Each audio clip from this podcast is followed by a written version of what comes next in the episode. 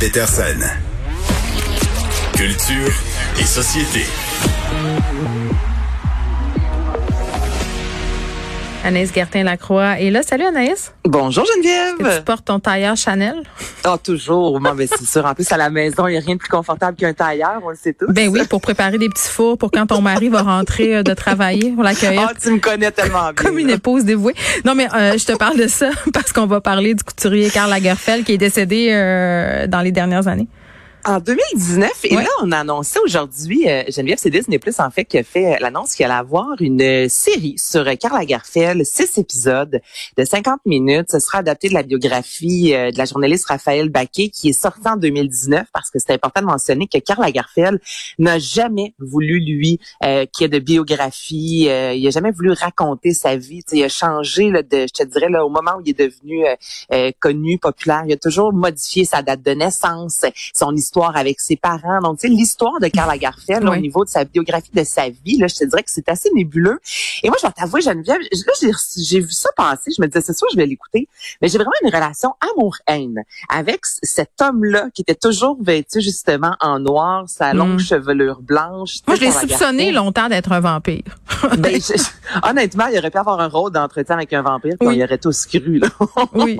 non, mais tu dis relation amour-haine euh, à cause de, de, de ce qu'il disait sur les femmes, sur le poids des femmes. C'est exactement ça. Ouais. On peut pas nier. Écoute, dans, en 83, là, Chanel, Coco Chanel devait faire faillite vraiment. On a engagé Karl Lagerfeld et il a relancé cette marque-là qui est devenue la deuxième plus importante au monde. Tu sais, je veux dire, c'est pas tout le monde qui aurait pu faire ça. Euh, tu sais, c'est grâce à Karl Lagerfeld qu'il y a des mannequins de ce monde, des, des Claudia Schiffer qui sont passés de je suis mannequin, ah, je deviens vraiment. Il a créé ces fameux mannequins ben, L'ère des supermodèles, on, on lui doit en grande partie.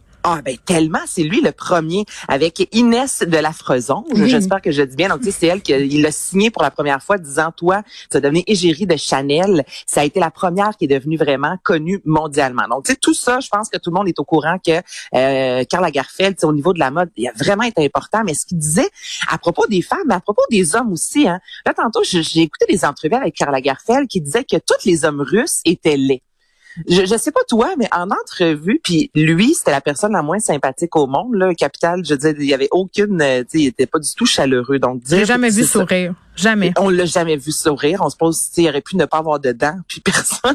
Oui, puis il a légué aussi une bonne partie de sa fortune à son chat. Là. Je veux dire, c'était vraiment, un, oui, à Choupette, c'était vraiment. Un, moi, je ferais un film sur Choupette. Eh ben, j'espère que Choupette va faire partie de ce film-là. Choupette, qui juste en 2015 a fait 3 millions de dollars. Choupette, qui avait deux nounous, qui demeure maintenant encore avec une de ses nounous. Puis là, c'est ça, tu parlais euh, des femmes. Tu sais, je te disais, les hommes aussi en entrevue a déjà dit qu'ils ne voudraient jamais avoir euh, la même peau que le chanteur Seal. Voyons donc, tu dis ça en entrevue. Non, mais il disait n'importe quoi. Il disait n'importe quoi. Il était, il, y avait des propos racistes, classistes, euh, sexistes. Euh, il était profondément euh, insultant avec le poids des femmes là, de dire. Avec Adèle, quand il avait dit justement, oh. qu'Adèle était, était qu'elle avait un beau visage, mais qu'elle était trop grosse pour chanter. Puis là, tu fais. Ben voyons donc. Oui, il était tu te rappelles, à une époque, il était très rondelet. Monsieur Karl ben Lagerfeld, puis il avait perdu beaucoup, beaucoup, beaucoup de poids. livres qu'il avait perdu rapidement, puis il était sorti après ça dans une sortie médiatique suite à ce que dit avec Adèle, parce que là, tu comprendras que ça avait vraiment pas passé. Il a essayé de se faire pardonner en lui donnant des sacs Chanel, puis il avait dit justement que lui aussi avait déjà dû perdre du poids, qu'il avait perdu 30 livres, mais tu sais, honnêtement, il faisait juste comme patiner, puis tout le monde savait à quel point Karl Lagerfeld, c'est ça, lui voulait que la femme soit le plus filiforme possible, idem pour l'homme, tu sais.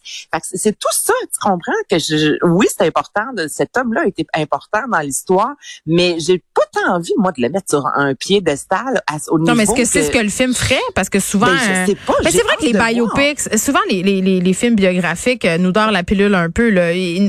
Euh, bon, j'ai écouté celui sur Elton John qui a été fait récemment. C'est super mm-hmm. beau. Eh ben, il, nous parle de ses problèmes de consommation et tout ça, mais euh, sur le, le chanteur de Queens aussi, ça a été fait. Mais je veux dire, est-ce qu'il pourrait aller aussi loin? Parce que j'imagine que puis je ne sais pas, c'est une supposition, mais Karl Lagerfeld était obsédé par son image, contrôlait son image, contrôlait euh, ce qui sortait dans les médias à son sujet. Euh, je suis absolument certaine qu'il a prévu des clauses sur la façon dont on pourrait parler de lui après sa mort Tu sais, sur Hey, ces les bio-. Moi, je, je suis absolument persuadée là que les gens qui, qui sortent des biographies euh, sur Karl Lagerfeld, qui qui s'attaquent à ce personnage-là, s'exposent à des poursuites euh, par la par la succession, par par par la, la société de gestion qui gère ce qui reste de lui. Ça, ça m'étonnerait pas du personnage.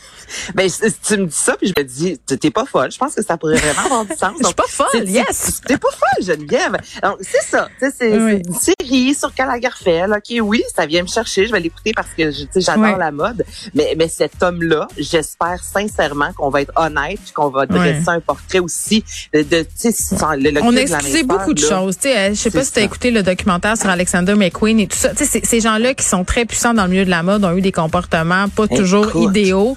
On leur a pardonné euh, beaucoup sous prétexte qu'ils étaient des grands génies, mais quand on revisite un peu euh, leurs faits et gestes, leurs faits d'armes, j'allais dire, souvent on tombe un peu en de notre chaise puis on se dit, ben voyons donc. hein, Ben c'est ça. C'est ça, ça, on pourrait repartir là-dessus bien longtemps. Ça. Anaïs Gertin-Lacroix, merci beaucoup. On va quand même l'écouter, hein, cette affaire-là, parce sûr. que on, on est toujours un peu fasciné, euh, même si euh, cet homme-là est un peu euh, un monstre dans une certaine mesure. À demain, Anaïs. euh, Merci beaucoup euh, d'avoir été là. Merci à l'équipe de recherche Frédéric Mockel, Maud Boutet, Luc Fortin. Merci à Achille à la mise en onde. Merci à vous, les auditeurs. On se retrouve demain à 13h.